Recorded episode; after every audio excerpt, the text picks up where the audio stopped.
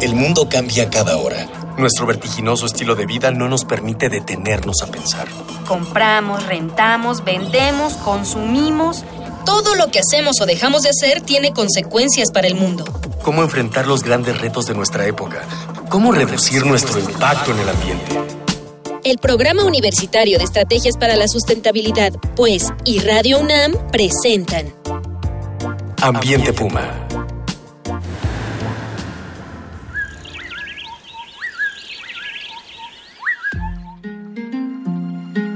Hola, ¿qué tal? Soy Miguel Ignacio Rivas y a nombre del Programa Universitario de Estrategias para la Sustentabilidad de la UNAM les doy la bienvenida a su programa Ambiente Puma, Voces, Ideas y Acciones Sustentables. El programa pasado hablamos de derechos humanos y el medio ambiente con la maestra en ciencias Mireña Imas Rispert y el doctor Jorge Ulises Carmona Tinoco. Ella es bióloga y maestra en ciencias por la Facultad de Ciencias de la UNAM y actualmente es la directora general de atención a la comunidad universitaria. Él es doctor en Derecho por la Facultad de Derecho de la UNAM y es el sexto visitador general de la Comisión Nacional de los Derechos Humanos. Bienvenidos a los dos. Muchas gracias. Gracias. Antes de empezar la plática con nuestros invitados, vamos a escuchar las voces de la comunidad estudiantil de la UNAM a quienes les preguntamos, ¿por qué crees que el derecho a un medio ambiente sano es importante?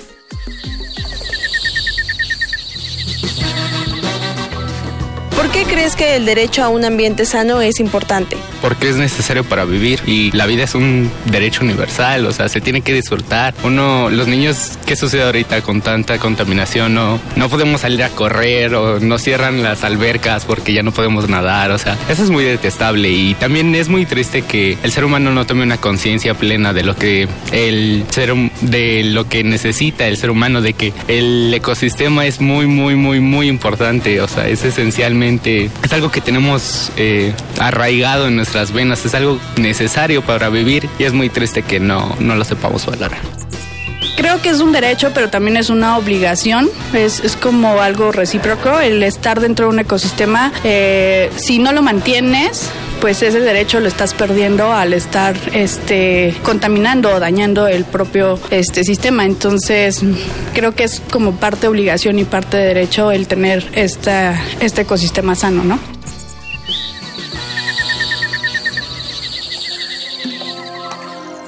Bueno, pues ya escuchamos las voces de nuestros y nuestras este, alumnas y alumnos y estudiantes de la UNAM y regresamos. ¿Qué hace la Comisión Nacional de Derechos Humanos para salvaguardar el derecho humano al ambiente? Bien, pues una vez que ha sido reconocido como un derecho humano, el derecho al medio ambiente sano, le corresponde a órganos como la Comisión Nacional de los Derechos Humanos, pero también a los jueces, su protección o su garantía. Esto es importante destacarlo de esta forma. Todas las autoridades administrativas que tienen que ver con temas de medio ambiente tienen obligaciones y deberes frente al tema de los derechos. Pero cuando estas autoridades no cumplen lo que tienen previsto o dejan de hacer lo que están mandadas a hacer, entonces entran los órganos como la Comisión Nacional de los Derechos Humanos, entre otros, para garantizar, para corregir, para analizar o en su caso para propiciar o esclarecer situaciones y que se repare a, sobre todo a las víctimas en casos de afectaciones estos derechos. Reparar eh, implica también reparar cuestiones del ecosistema, ¿no? Bueno, la, las reparaciones implican, por supuesto, hay una afectación a personas en sus derechos y implica, la reparación es un tema integral que no solo tiene que ver con los daños específicos o afectaciones a personas en lo particular, sino también el entorno que resultó afectado o dañado.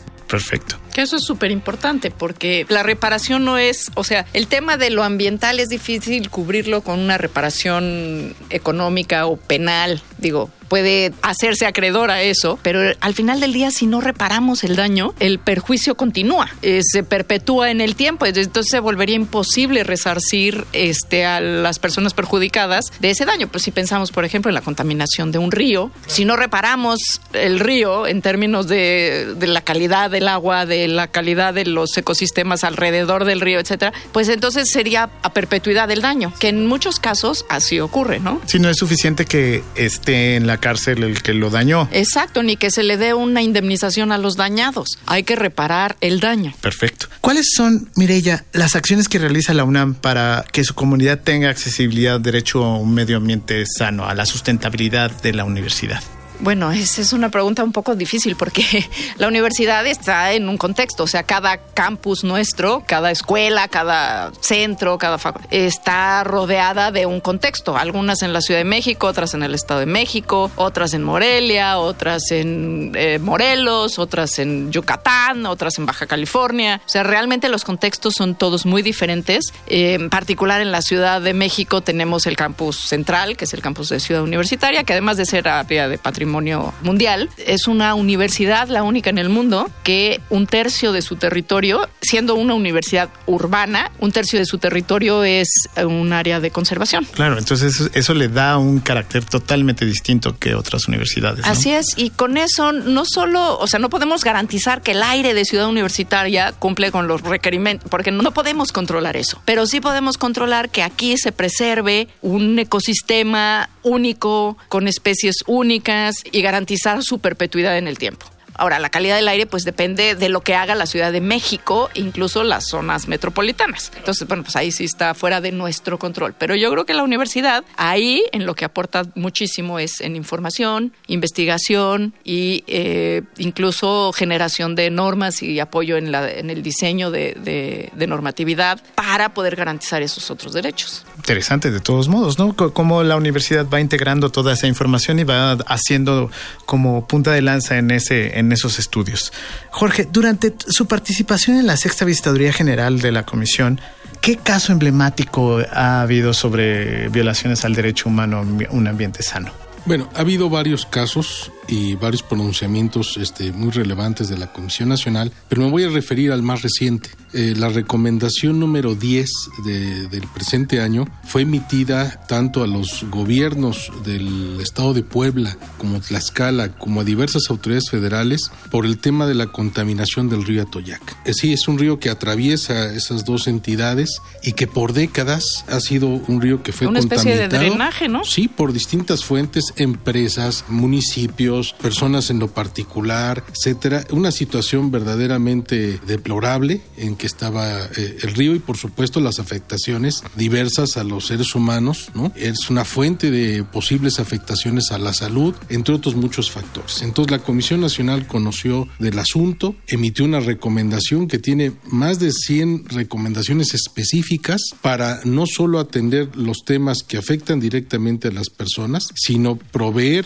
o señalar un camino para la solución de fondo en el caso de la contaminación de este río. O sea, 100, 100 recomendaciones. 100 puntos específicos, esto es dentro de un documento, autoridades federales, autoridades locales, municipales también, por supuesto, pero son 100 puntos específicos en donde la Comisión está tratando de señalar todas las violaciones a los derechos humanos que la contaminación de ese río produce y que se ponga ya una solución coordinada entre las autoridades municipales, estatales y federales. Y lo que es una tragedia es que si nos fuéramos a ver otros ríos, pues estaríamos también por el mismo número más o menos de recomendaciones, ¿no? Y bueno, y ahora me viene a la mente el río Bacanuchi, que pues sigue vivo el problema ahí. Este, la remediación no ha sido lo que, ni lo pronto, ni lo expedito, ni lo eficaz que debería de, haber sido. Y el daño, pues eso, lo que comentábamos hace unos minutos, se perpetúa, ¿no? El daño sobre la salud de las personas, sobre la dignidad de las personas, pues se mantiene, se perpetúa en el tiempo. Yo no sé eso cómo se procesa en el derecho, pero desde el punto de vista ambiental, mientras más se perpetúa en el tiempo, más difícil es resarcir el daño, ¿no? No hay seguimiento de estas recomendaciones y creo que eso es un mecanismo que ocupa la comisión para hacer valer esas recomendaciones, ¿no, doctor? Sí, eh, sí hay un seguimiento, de hecho ya la recomendación fue aceptada lo cual es una señal positiva. Y entonces entramos en una fase de seguimiento, hay un área de la propia Comisión Nacional que da puntual atención al seguimiento hasta que quede totalmente cumplida. Pero no solo eso, queremos que esta recomendación, por lo emblemática que es y en efecto por lo que decía Mirella, que puede ser un, un caso muestra, digamos, todo lo que está ocurriendo, esta ha sido enviada, se le da una difusión muy importante a otras instancias, otras autoridades, otras entidades federativas, pues para que vayan atendiendo también las temáticas de sus propios ríos fríos y no tengamos que llegar hasta este nivel para hacer algo. Lo preventivo es lo más importante. Incluso me atrevería yo a comentar que la Comisión Nacional, tratando de que este tema, es una recomendación, digamos, compleja por su tamaño, por todos los temas que se abordaron, los datos técnicos, etcétera, pero tratando de acercar esto a la ciudadanía, lo que estamos haciendo es un documental. Vamos a, eh, se está elaborando un documental de unos cuantos minutos que esperamos que sea viral o nos ayuden a que sea viral para tomar conciencia de, de, la importancia de no permitir la contaminación o repararla a tiempo, ¿no? Sí, yo creo que, que eh, realmente me da gusto escucharte, Jorge, porque yo creo que es hora de que la Comisión Nacional de Derechos Humanos pise fuerte sobre el tema del derecho humano a un ambiente sano. Claro. Porque creo que este va a ser uno de los grandes temas del siglo XXI, el tema ambiental. De hecho, lo está haciendo, aunque algunos quieran negarlo. Eh, quieran negar el cambio climático, quieran negar el impacto de los, eh, de los combustibles fósiles en la salud de las personas, más allá del cambio climático. Eh, yo creo que espacios como la Comisión Nacional de Derechos Humanos es importantísimo para que no demos ese paso para atrás. Tenemos que ir hacia adelante y tenemos que tener muy claro cuáles son los derechos que se tutelan, ¿no? En términos de la salud de las personas, pero también de la de salud de los ecosistemas. Porque están intrínsecamente ligadas, ¿no?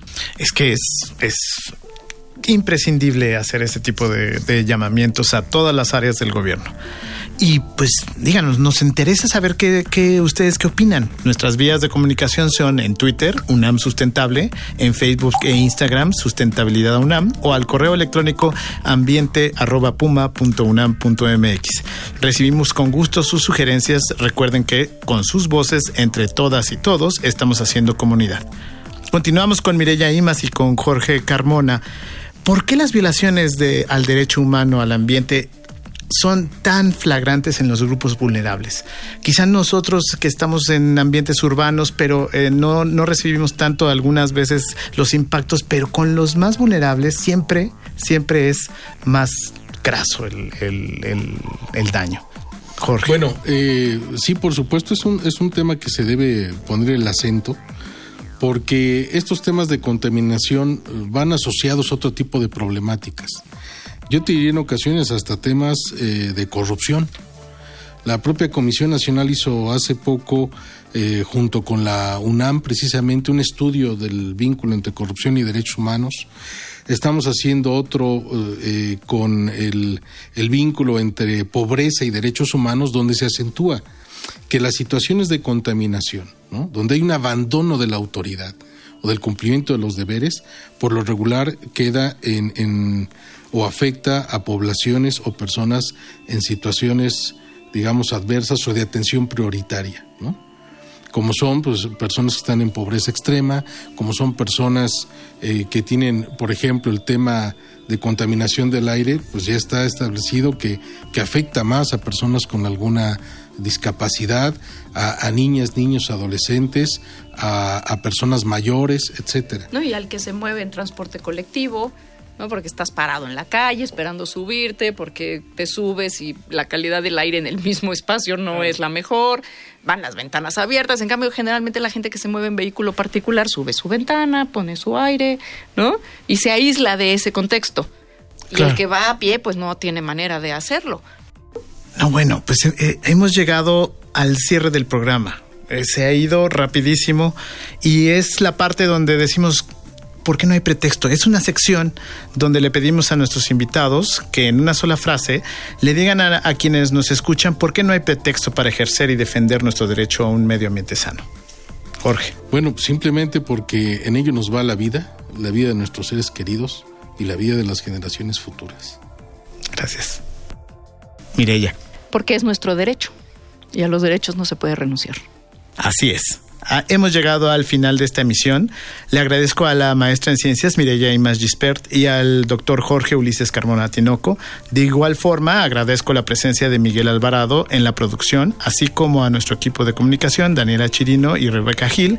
Esto fue una coproducción de Radio UNAM y el Programa Universitario de Estrategias para la Sustentabilidad con el apoyo de la Dirección General de Divulgación de la Ciencia.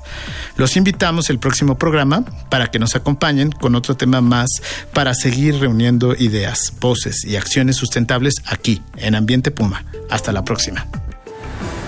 Una pequeña acción. Un cambio de actitud. Nuevos hábitos. Y nuevas formas de entender y relacionarnos con el mundo. Paso a paso. Aportamos un granito de arena. Para construirnos un futuro. El Programa Universitario de Estrategias para la Sustentabilidad, pues, y Radio UNAM presentaron Ambiente Puma.